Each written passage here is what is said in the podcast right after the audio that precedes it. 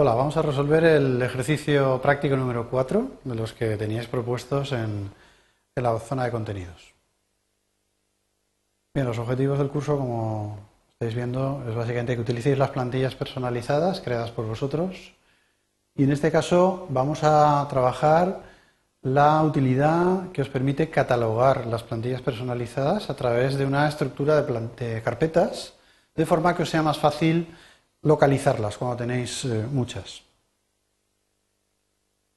Revisamos el enunciado, en este caso os pedíamos que a partir de la carpeta base, que sabéis que tiene el programa, que identifica como carpeta donde va a colocar los archivos de plantilla, os crearáis tres carpetas eh, personalizadas por vosotros. En este caso que le dierais tres nombres, personales, trabajo y otras, de forma que una vez creadas las, eh, las carpetas, colocarais una serie de archivos de plantilla en ellas y pudierais visualizarlas desde Excel. La primera parte sería crear la estructura de carpetas, la segunda sería crear o mover una serie de archivos con formato eh, de plantilla a estas carpetas y luego pues que crearais algunos archivos haciendo uso y vierais esa estructura de carpetas desde el programa.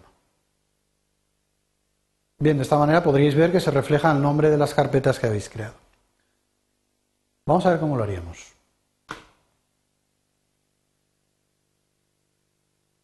Bien, la primera parte, como os hemos comentado en la zona de contenidos, básicamente se puede realizar desde el explorador de archivos de Windows.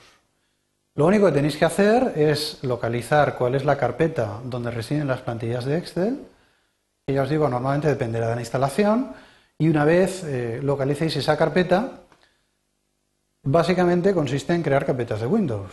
Es decir, en este caso, en el ordenador donde estoy haciendo las pruebas, pues la carpeta de plantillas, como veis aquí arriba, ubica en el disco D, carpeta VBraque, que es el usuario con que he entrado, datos de programa, Microsoft, y al final acaba normalmente en el nombre plantillas. Esto lo podéis averiguar desde el propio programa Windows. Bien, una vez os posicionéis en la carpeta donde, como veréis, hay algún archivo con extensión de plantillas de Excel, simplemente creamos las carpetas que os pedimos.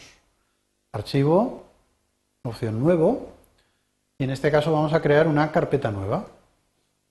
Nos pedíamos una carpeta personales, Repito la operación para crear una nueva carpeta trabajo.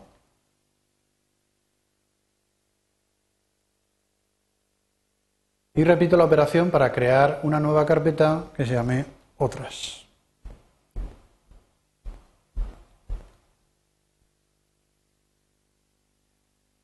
Bien, como veis, no es más que un problema de crear carpetas en Windows. De momento estas carpetas estarán vacías. La segunda parte del ejercicio consistía en que movierais o crearais una serie de archivos de tipo plantilla para eh, colocar en cada una de esas carpetas una serie de archivos. Bien, yo no voy a hacerlo uno por uno, porque tendría que crear n, plantillas, pero lo que voy a hacer es que a partir de un directorio donde tengo ya una serie de plantillas creadas, pues presupuestos, facturas, albaranes, pues sencillamente voy a copiar estos archivos. ¿eh? Voy a copiar pues un par de presupuestos, los voy a poner en la carpeta de trabajo, los pego ahí. Voy a ir a la carpeta de facturas, que tenía también una serie de plantillas relacionadas con facturas. Las voy a copiar. Y las voy a pegar, por ejemplo, dentro de la carpeta personales. Insisto, el contenido es lo de menos ahora mismo. Y por último, pues voy a irme a una carpeta albaranes, pues que también tengo aquí una serie de plantillas ya hechas. Las voy a copiar y la voy a colocar en la carpeta otras.